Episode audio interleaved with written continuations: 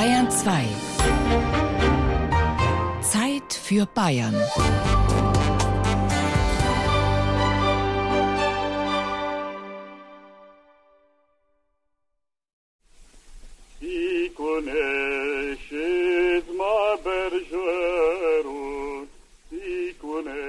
Ma Bergère, meine Schäferin, heißt dieses Lied. Eine romantische Erinnerung an ein schönes Mädchen. Eine Aufnahme aus dem Lautarchiv der Berliner Humboldt-Universität. Der Sänger ist ein französischer Soldat, der im Ersten Weltkrieg in deutsche Gefangenschaft geraten ist.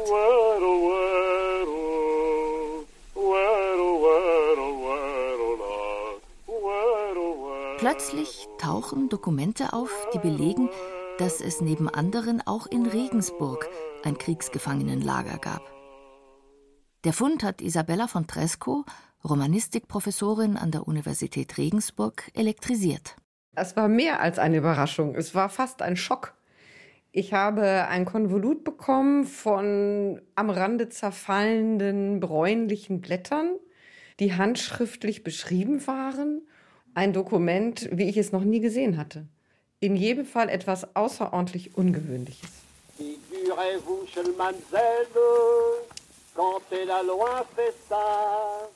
Entdeckt hatte die Dokumente der Regensburger Antiquar Reinhard Hanausch. Er fand in einem Altpapiercontainer zwei volle Plastiktüten. Routine. Scheinbar. Doch dann sah er Ausgaben einer französischen Zeitung und wurde stutzig. Die Zeitung hieß Le Pour et le Contre, das Für und das Wider. Dann habe ich als erstes so farbige, handgezeichnete Menükarten auf Französisch entdeckt. Dann habe ich glücklicherweise fünf Jahre Französisch gelernt in der Schule und konnte es erst einmal identifizieren. Auch als ich dann beim Durchblättern auf diese Gefangenenzeitung Le Pour et le Contre gestoßen bin, dass diese Kriegsgefangenenzeitung war. Reinhard Hanausch übergab den Fund Bernhard Lübbers, dem Leiter der staatlichen Bibliothek in Regensburg. Auch der war überrascht.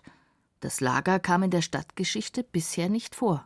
Das war tatsächlich so, dass das ein bislang blinder Fleck in der Regensburger Stadtgeschichte war. Auch der Ort ist praktisch vergessen, weil dann später das sogenannte alte Eisstadion auf dem Gelände des Lagers errichtet wurde. Und heute ist ein Parkplatz drauf. Also es erinnert auch nichts in situ am Ort selber. Bernhard Lübbers wandte sich an Isabella von Tresco, die mit ihren Studierenden der Sache nachging. In der einschlägigen Literatur zur Stadtgeschichte fand sich nichts zu diesem Lager. In der Zeitung aus dem Regensburger Lager war allerdings ein Tagebuch abgedruckt. Darin beschrieb ein Gefangener genau seinen Weg zum Lager. Dominik Bohmann, damals Student, fuhr für sein Referat den Weg mit dem Rad nach und fand sich auf dem unteren Wörth, einer Donauinsel, wieder. Er schreibt er dann, jetzt bin ich im Lager und ich bin an der Donau, ich bin offensichtlich auf einer Insel oder Halbinsel. Man sieht gegenüber ein herrschaftliches Gebäude, das ist die königliche Villa. Und im Hintergrund erkennt er also einen Turm, vielleicht ist das ein Stadttor und das ist das Ostentor. Und so konnte man das quasi genau lokalisieren. Dabei bestand das Lager fast vier Jahre lang. Die ersten Kriegsgefangenen kamen bereits im August 1914 in die Stadt. Das ist auch im Jahresbericht der englischen Fräulein erwähnt. Die Schülerinnen hätten lieber deutsche Helden gepflegt, wie dort zu lesen ist. Die Mädchen, die sich freiwillig bereit erklärt hatten, aus dieser Schule sich um verwundete Deutsche zu kümmern, waren jetzt enttäuscht, weil französische Kriegsgefangene in Regensburg eintreffen. Die Deutschen waren nicht darauf vorbereitet, dass sie so schnell so viele Franzosen unterbringen mussten. Deshalb kamen die Gefangenen zuerst in Kasernen. Dann hatten sie selbst ein Barackenlager zu errichten, eben auf dem unteren Wörth. Bernhard Lübbers entdeckte Fotos des Lagers, gestochen scharfe Aufnahmen, die keineswegs heimlich gemacht worden sind. Da stehen die Gefangenen auf dem Areal des Lagers. Selbstbewusste Männer blicken in die Kamera. Sie tragen ihre Uniformen, Lederstiefel, lange Mäntel und Militärmützen. Das waren natürlich Propagandafotos, ganz klar.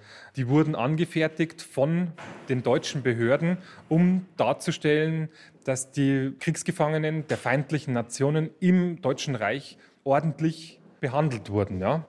Bereits 1915 erschien auch eine Propagandaschrift, die Kriegsgefangenen in Deutschland. Auch das ist hier zu sehen. Da ist Regensburg mit drin.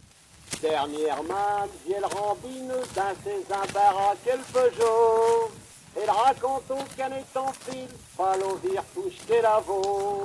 Die Kriegsgefangenen wurden in allen Lagern zu diversen Arbeiten herangezogen, auch in Regensburg. Was mussten sie da genau tun? Es gibt zum Beispiel einen Vertrag mit der Stadt, da sind zwei zur Latrinenreinigung abgestellt worden. Aber man kann davon ausgehen, dass die tatsächlich überall, wo Arbeitskräfte gefehlt haben, und das waren fast überall, auch eingesetzt worden sind. Zum Beispiel in der Zuckerfabrik und der Großteil sicher in der Landwirtschaft. Das Lager war für 2500 Gefangene gebaut, aber nie wirklich voll besetzt, weil viele Franzosen in ihren Außenkommandos blieben. Die meiste Zeit waren wohl rund 500 Gefangene in den Baracken einquartiert. Das wird im Laufe des Krieges auch immer laxer gehandhabt. Das typischste Beispiel ist einfach auf einem Bauernhof. Also da werden kleine Kommandos, zwei, drei, vier Mann, je nach Größe des Betriebes, direkt an Privatpersonen abgegeben. Sie kriegen einen Sold, allerdings einen geringen. Und der wird auch nicht in normaler Währung ausgezahlt, sondern über das Lager in einer bestimmten Währung, die quasi nur im Lager gilt, weil man vorbeugen wollte, dass die mit dem Geld fliehen können. Es kam natürlich zu Berührungen mit der deutschen Zivilbevölkerung. In Regensburg wurde eine Französischlehrerin bestraft, die immer wieder zum Lagerzaun gegangen ist, um durch die Gespräche mit den Gefangenen ihr Französisch aufzupolieren. Das kommt auch zu Liebschaften. Diese jungen Männer, die kommen in landwirtschaftliche Betriebe, wo die deutschen Männer ja quasi nicht mehr da sind, die sind eingezogen worden. Das heißt, sie erfüllen diese Rolle. Sie erfüllen das hinsichtlich der Arbeit, aber sie sitzen natürlich dann auch am Tisch. Der Regensburger Anzeiger berichtet am 26. Mai 1917 über den Prozess gegen eine Frau, die angeblich schamloses Verhalten an den Tag gelegt hatte. Sie hatte sich wegen unerlaubten Verkehrs mit Kriegsgefangenen vor dem hiesigen Schöffengericht zu verantworten. Der Vorsitzende geißelte in scharfen Worten das Verhalten der Angeklagten. Sie wurde zu zwei Monaten Gefängnis verurteilt. Ein anderer Fall. Ein Franzose, der in einer Fabrik in Alling in der Nähe von Regensburg eingesetzt war, Volksschullehrer von Beruf, verliebte sich in eine Buchhalterin, die er nach dem Krieg heiraten und mit nach Frankreich nehmen wollte. Die Zeitung notierte Um die heiße Liebe der beiden ein wenig abzukühlen, wurde sie zu einem Monat Gefängnis verurteilt. Unter unerlaubter Verkehr mit Kriegsgefangenen fielen nicht nur Liebesverhältnisse, wie der Prozess gegen zwei Frauen aus Obertraubling zeigt. Sie duldeten, dass in ihrer Küche Kriegsgefangene Zusammenkünfte veranstalteten, wobei auch gezecht wurde. Beide Angeklagten wurden zu einer Woche Gefängnis verurteilt. Im Lager selbst war das Leben aber sehr hart, die Verpflegung karg. Um dem armseligen Essen etwas Glanz zu verleihen, erstellten die Gefangenen wohlklingende Menükarten. Es gibt in diesem Konvolut, in dem auch die Zeitung selber gefunden worden ist, in Regensburg hier, eine Menükarte aus Grafenwöhr von einem Weihnachtsbankett und die ist tatsächlich sehr ironisch formuliert. Also auch da der Versuch, sich als zivilisierten Franzosen, sich als zivilisierten Bürger zu präsentieren, aber eben mit den Mitteln, die einem zur Verfügung stehen. Also dann wird als Wein der Chateau La Pompe ausgegeben und La Pompe ist die Wasserpumpe, also Leitungswasser, weil man natürlich keinen Wein hatte. Eine große Hilfe für die Franzosen war, dass sie Pakete von zu Hause geschickt bekamen. Aber die russischen Gefangenen, die auch in diesem Lager untergebracht waren, hungerten. Auch die italienischen Gefangenen bekamen erst kurz vor Kriegsende Pakete von den Angehörigen. Eine Quelle ist der Bericht, den kein geringerer als Eugenio Pacelli geschrieben hat, der spätere Papst Pius XII. Er inspizierte kurz vor Kriegsende als päpstlicher Nuntius das Lager. Ich habe allen Lebensmittelpakete überreicht, ein Geschenk des Papstes, und den Bedürftigen Kleidungsstücke aus Wolle. Die schlimmste Klage war jene, dass diejenigen, die zum Arbeiten an die Donau geschickt werden, sehr schwere Knochenarbeit leisten müssen. Leider ist es nicht möglich, dieser schmerzlichen Unannehmlichkeit anders Abhilfe zu schaffen, als dass sie durch Lebensmittel, die jetzt reichlicher aus Italien eintreffen, die notwendige physische Widerstandskraft erreichen, um sich aufrechtzuerhalten.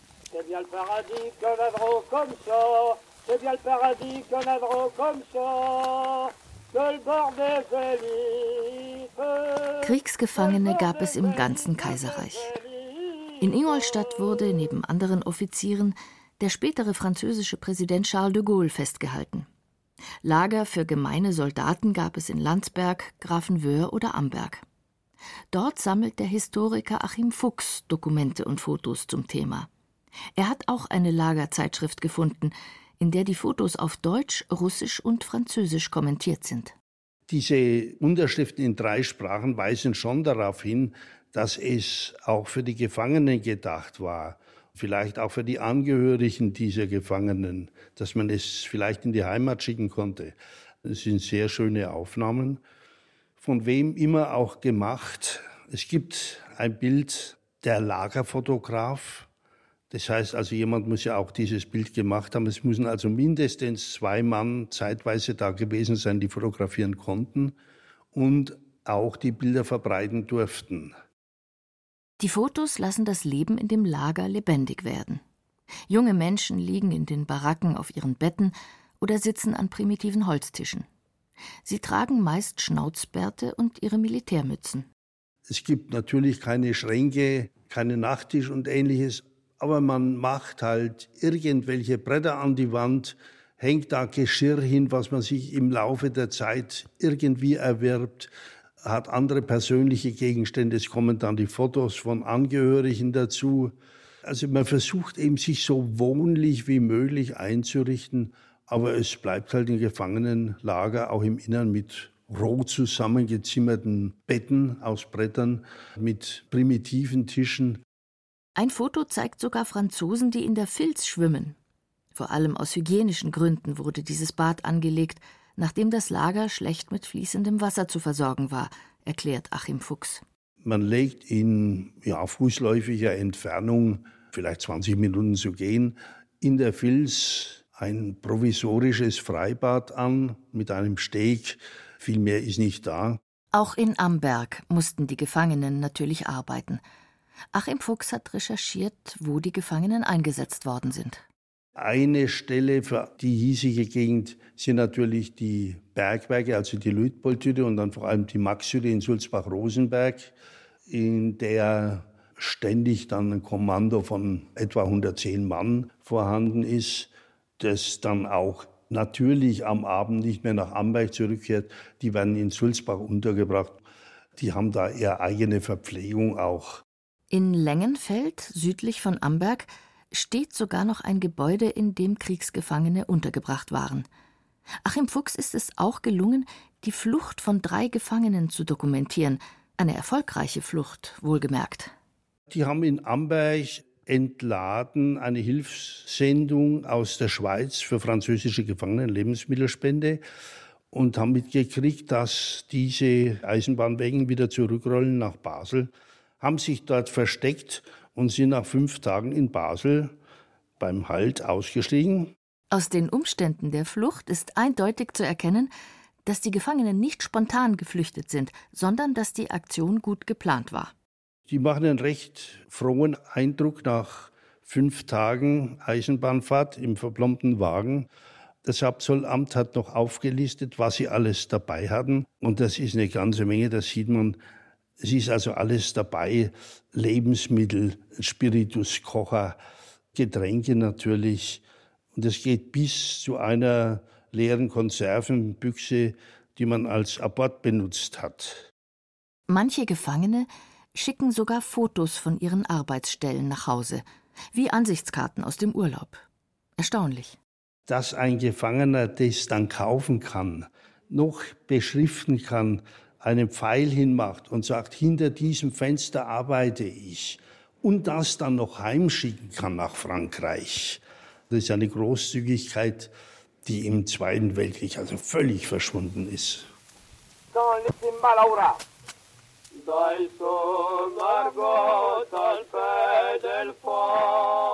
In den Lagern haben Gefangene für ihre Kameraden Konzerte gegeben und Theater gespielt aber eben auch eine Zeitung herausgegeben, wie Le Pour et le Contre in Regensburg.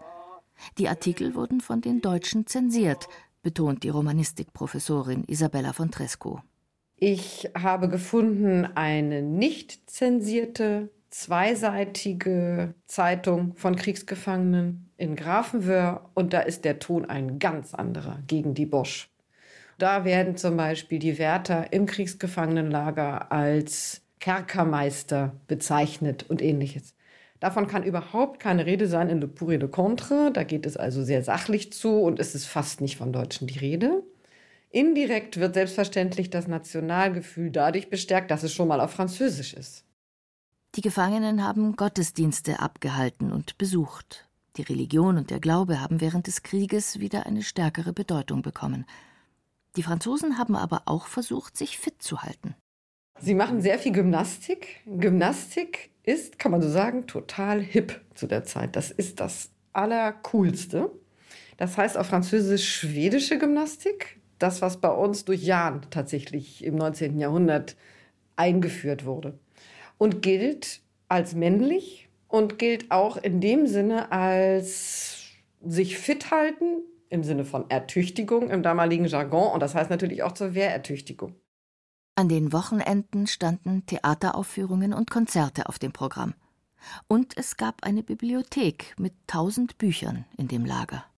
Da wurden kistenweise Bücher geschickt aus Frankreich. Gilt auch fürs Theater. Es kamen große Kisten an mit herrlichen Kostümen, schillernden Bekleidungen, Hüten mit Federn, Boa. Ja, also es gab eine ganz eigene, im Grunde ja karitative Anwandlung in allen Ländern Europas, auch in Deutschland, jeweils den Gefangenen Ausstattung zu schicken.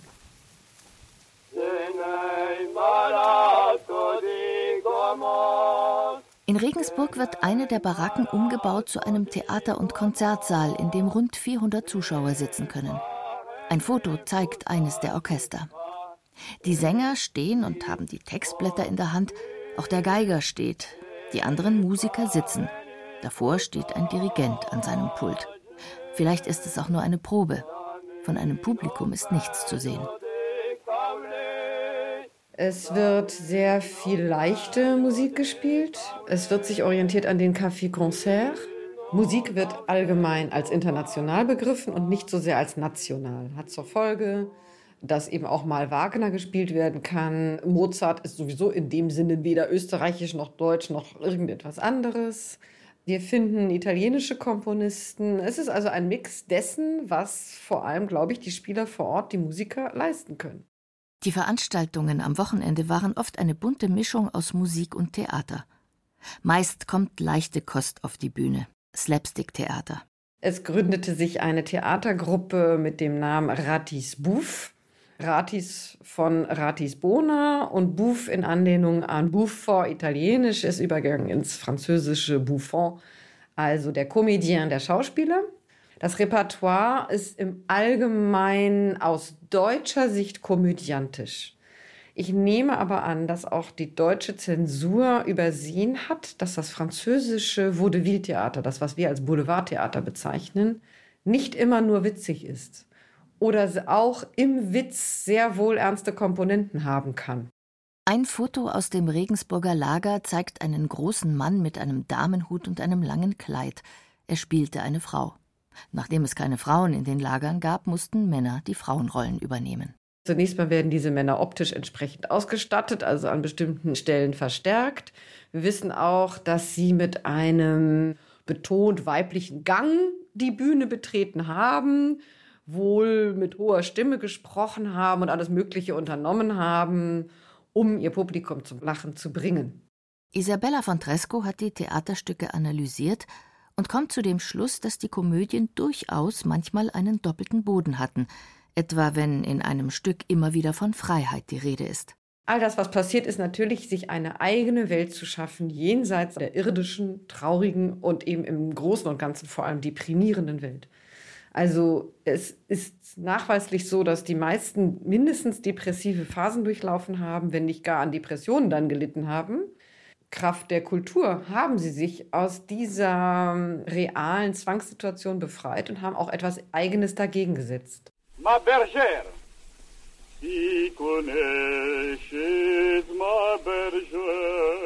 Gesungen und rezitiert haben die Franzosen auch für deutsche Wissenschaftler. Die gingen in die Lager, um die Sprache und die Kultur des Nachbarlandes zu studieren. Aufnahmen, die heute im Lautarchiv der Berliner Humboldt-Universität dokumentiert sind. Ma Bergère ist ein rührendes Volkslied im Grunde.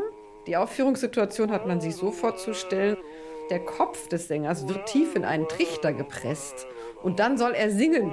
Und man kann sich ja denken, dass man in dieser Situation nun nicht locker und gelöst Ma Bergère, meine Schäferin, singt. Das muss man wissen, wenn man das Lied hört. Ich denke mal, er singt es dennoch mit Inbrunst und mit einem gewissen südfranzösischen Akzent.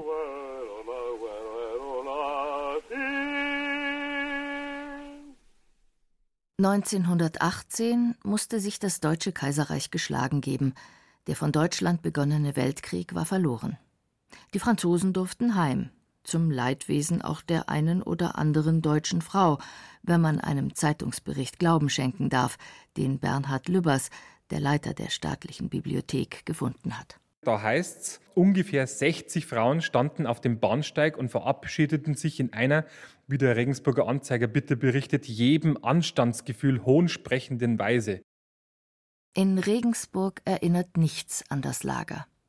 Die Toten wurden in den 1920er Jahren umgebettet, das Barackenlager später abgebrochen. Auch in Amberg sind viele Menschen im Lager gestorben, darunter zivile internierte Personen.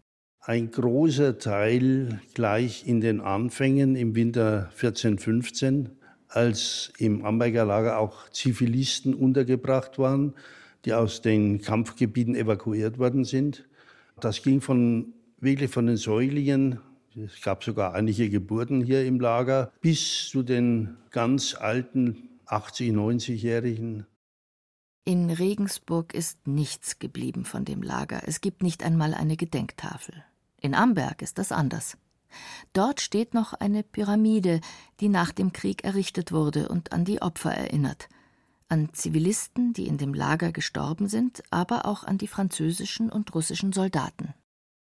Frankreich hatte den Ersten Weltkrieg nach einem vierjährigen Blutbad gewonnen, nach einer bis dahin unbekannten Materialschlacht mit Millionen von Toten. Die Franzosen, die nach dem Überfall auf Belgien und Frankreich früh in Gefangenschaft geraten waren und vier harte Jahre in der Fremde hinter sich hatten, wurden in ihrer Heimat aber nicht als Sieger empfangen, berichtet der Romanist Dominik Bohmann. Im Endeffekt gibt es diesen Vorwurf, der immer im Raum stand, schon während des Krieges, dass sich die Gefangenen doch vielleicht freiwillig in Gefangenschaft begeben hätten um der Front und der Todesgefahr, der unmittelbaren Todesgefahr zu entkommen. Und dieser Vorwurf, den werden sie nicht los. Also das fängt im Endeffekt schon an mit der Repatriierung. Also Zehntausende Gefangene kommen nach Kriegsende in Frankreich an, kommen aber, da sie relativ schnell heimtransportiert werden, zeitgleich mit den Frontsoldaten, mit den erfolgreichen Kämpfern an und werden da schon überhaupt nicht beachtet, werden teilweise sogar beschimpft, als Drückeberger. Embusqué ist da der französische Ausdruck. So wurden die Männer, die teilweise vier Jahre Lagerhaft hinter sich gebracht hatten, um den Lohn ihres Fronteinsatzes, ihrer Arbeit, ihrer Mühe und ihres Verzichts gebracht.